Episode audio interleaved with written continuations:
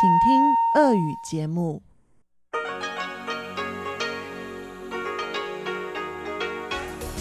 В эфире Международное радио Тайваня. В эфире русская служба Международного радио Тайваня. Здравствуйте, уважаемые друзья!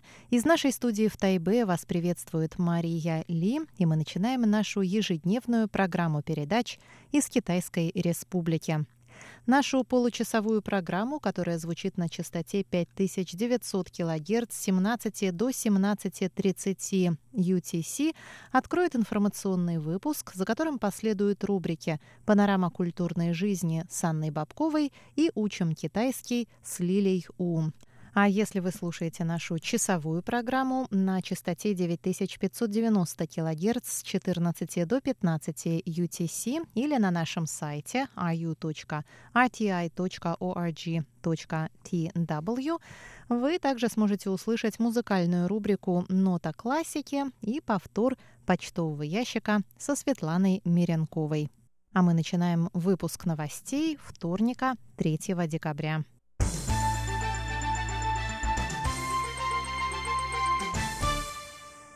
Президент Китайской республики на Тайване Цай Янвэнь встретилась во вторник в президентском дворце с главой Ассоциации японско-тайваньских связей Ахаси Мицуо, который приехал на Тайвань для участия в четвертом раунде переговоров по вопросам морского сотрудничества. В ходе встречи президент отметила рост туристических и образовательных обменов между двумя сторонами. Мы хотим поблагодарить общеобразовательные школы Японии за то, что они выбирают Тайвань как первую страну для получения образования за рубежом. Из 150 тысяч школьников, принимающих участие в таких программах, 53 тысячи посетили Тайвань. Мы высоко ценим молодежные обмены и будем работать над их продвижением. Число взаимных визитов в настоящее время приближается к 6 миллионам 800 тысячам. Вполне возможно, возможно, в этом году удастся преодолеть отметку в 7 миллионов и поставить новый рекорд, сказала президент Цай Янвэнь. Цай также выразила надежду на укрепление сотрудничества между Тайванем и Японией в деле борьбы с региональными вызовами. В частности, пришло время для обсуждения заявки Тайваня на вступление во всеобъемлющее прогрессивное соглашение для транстихоокеанского партнерства, в которое в настоящее время входят 11 государств.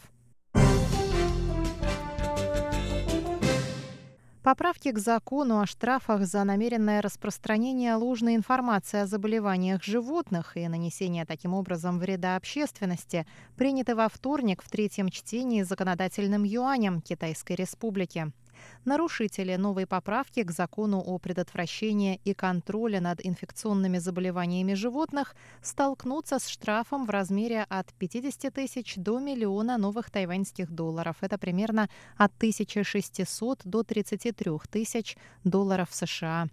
Ранее 43-й параграф данного закона уже предписывал штрафы за распространение слухов об инфекционных заболеваниях среди животных или ложной информации об эпидемиях. Но в нем ничего не говорилось о нанесении вреда другим.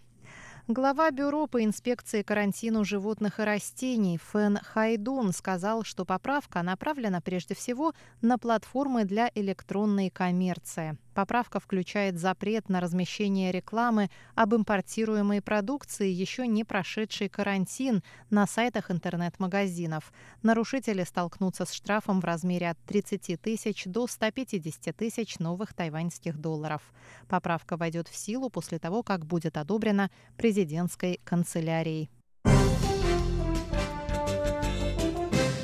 Презентация новой книги о Тайване, экскурсия на Формозу, этнографическое путешествие Павла Ивановича Ибиса прошла 2 декабря в стенах представительства Тайбейско-Московской координационной комиссии по экономическому и культурному сотрудничеству в Москве. Автор книги Валентин Головачев – старший научный сотрудник и руководитель Центра тайваньских исследований при Институте востоковедения Российской академии наук.